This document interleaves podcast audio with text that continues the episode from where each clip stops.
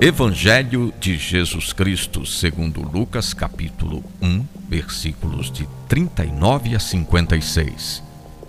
Maria partiu apressadamente dirigindo-se a uma cidade de Judá. Ela entrou na casa de Zacarias e saudou Isabel. Quando Isabel ouviu a saudação de Maria, a criança pulou de alegria em seu ventre e Isabel ficou repleta do Espírito Santo.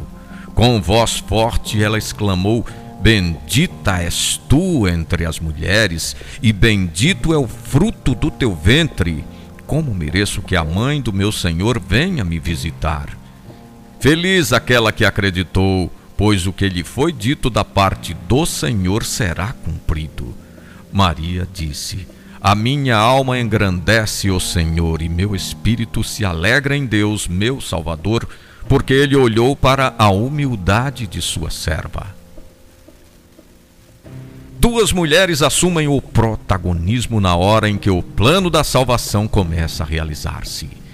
Discípula e missionária, Maria dirigiu-se apressadamente ao encontro de Isabel para celebrar a boa nova que estava acontecendo. Maria assume o papel de servidora que acolhe e anuncia o novo tempo.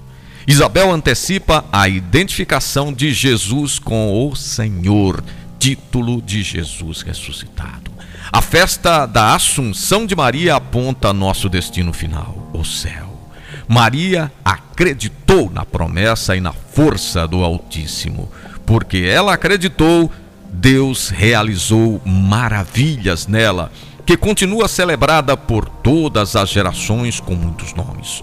Hoje priorizamos Nossa Senhora da Glória, a primeira cristã e a primeira a completar o projeto de Deus.